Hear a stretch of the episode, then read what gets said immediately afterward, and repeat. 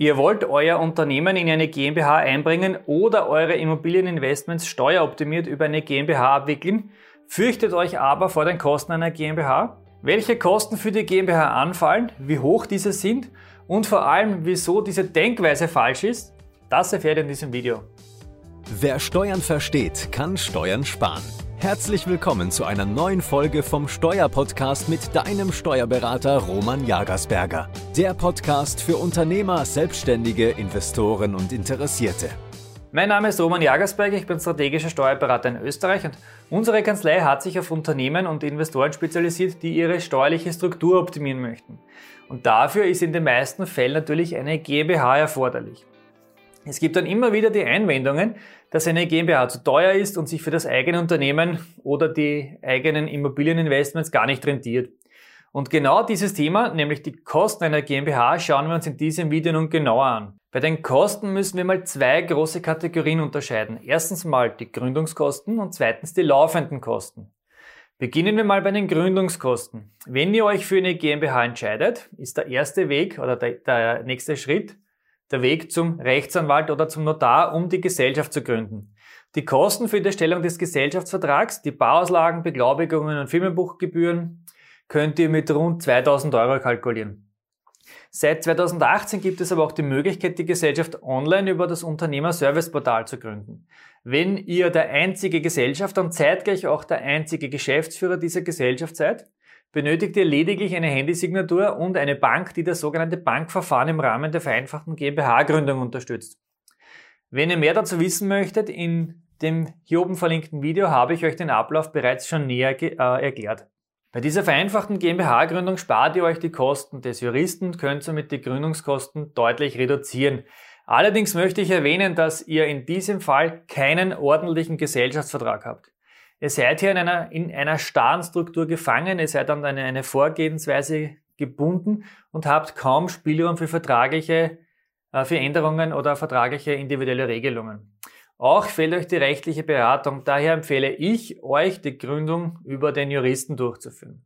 Bevor wir uns jetzt die laufenden Kosten einer GmbH anschauen, abonniert doch bitte unseren YouTube-Kanal und aktiviert die Glocke, damit ihr kein neues Video mehr verpasst und gleichzeitig helft ihr uns damit, mit unseren Videos noch mehr Menschen zu erreichen. So, welche laufenden Kosten fallen bei einer GmbH an? Da gibt es mehrere Aufwandspositionen. Einerseits einmal die laufende Buchhaltung, dann den Jahresabschluss, die Veröffentlichung des Jahresabschlusses und die Mindestkörperschaftssteuer.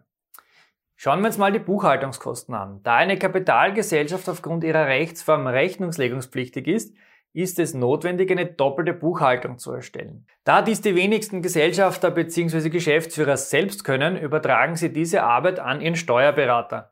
Wir Steuerberater haben darauf spezialisierte Mitarbeiter, die die Buchhaltung ordnungsgemäß und fristgerecht erstellen. Für diese Leistungen fallen natürlich auch Kosten an. Diese sind jedoch sehr stark vom Umfang und der Komplexität der Buchhaltung abhängig. Das können ein paar hundert bis zu ein paar tausend Euro pro Jahr sein. Dieser Aufwand ist immer einzelfallbezogen. Die zweite Aufwandskategorie stellt der Jahresabschluss dar. Dieser besteht in der Regel aus Bilanz, Gewinn- und Verlustrechnung und dem Anhang.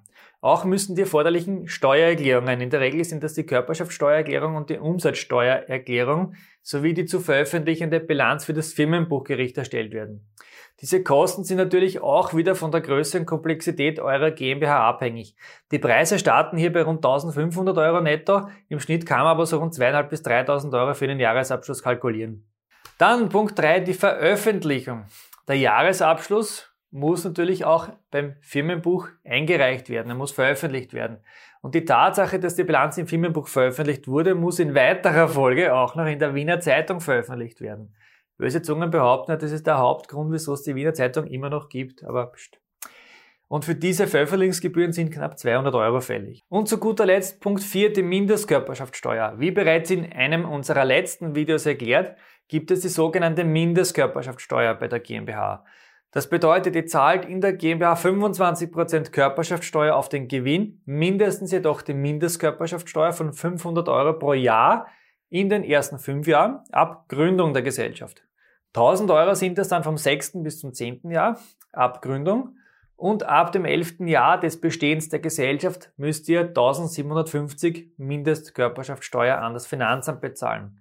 Kleiner Wermutstropfen, die, diese Mindestkosten ist nicht verloren, sondern wird dann auf künftige Gewinne angerechnet. Aber wie gesagt, Näheres in unserem Video, das bereits veröffentlicht wurde. Die meisten kleineren GmbHs haben somit jährlich administrative Betriebskosten von rund 2.000 bis 4.000 Euro.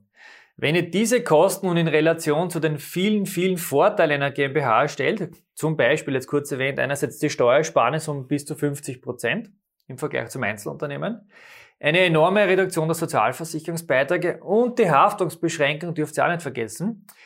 Wenn man das alles betrachtet, äh, werdet ihr natürlich schnell merken, dass die administrativen Kosten nicht der Rede wert sind und daher keinesfalls das Ausschlusskriterium für bzw. gegen die GmbH sein sollte. Bedenkt bitte, dass auch euer Einzelunternehmen natürlich administrative Kosten verursacht. Wenn ihr die Arbeit an euren Steuerberater ausgelagert habt, zahlt ihr ja schon bereits einen Teil dieser Fixkosten, die natürlich auch in der GmbH anfallen werden. Macht ihr die Arbeit selbst, sind die aktuellen Kosten sogar um einiges teurer, da ihr ja eure persönliche Zeit dafür einsetzt, die ihr doch in eurem Unternehmen sicher besser verwenden könnt, um Umsatz und Gewinn zu generieren. In diesem Fall habt ihr natürlich sehr hohe Opportunitätskosten. Ich hoffe, ich konnte euch mit diesem Video einen Überblick über die anfallenden Kosten einer GmbH geben. Wenn euch dieses Video gefallen hat, gebt uns bitte ein Like für den Algorithmus und wir sehen uns wieder im nächsten Video.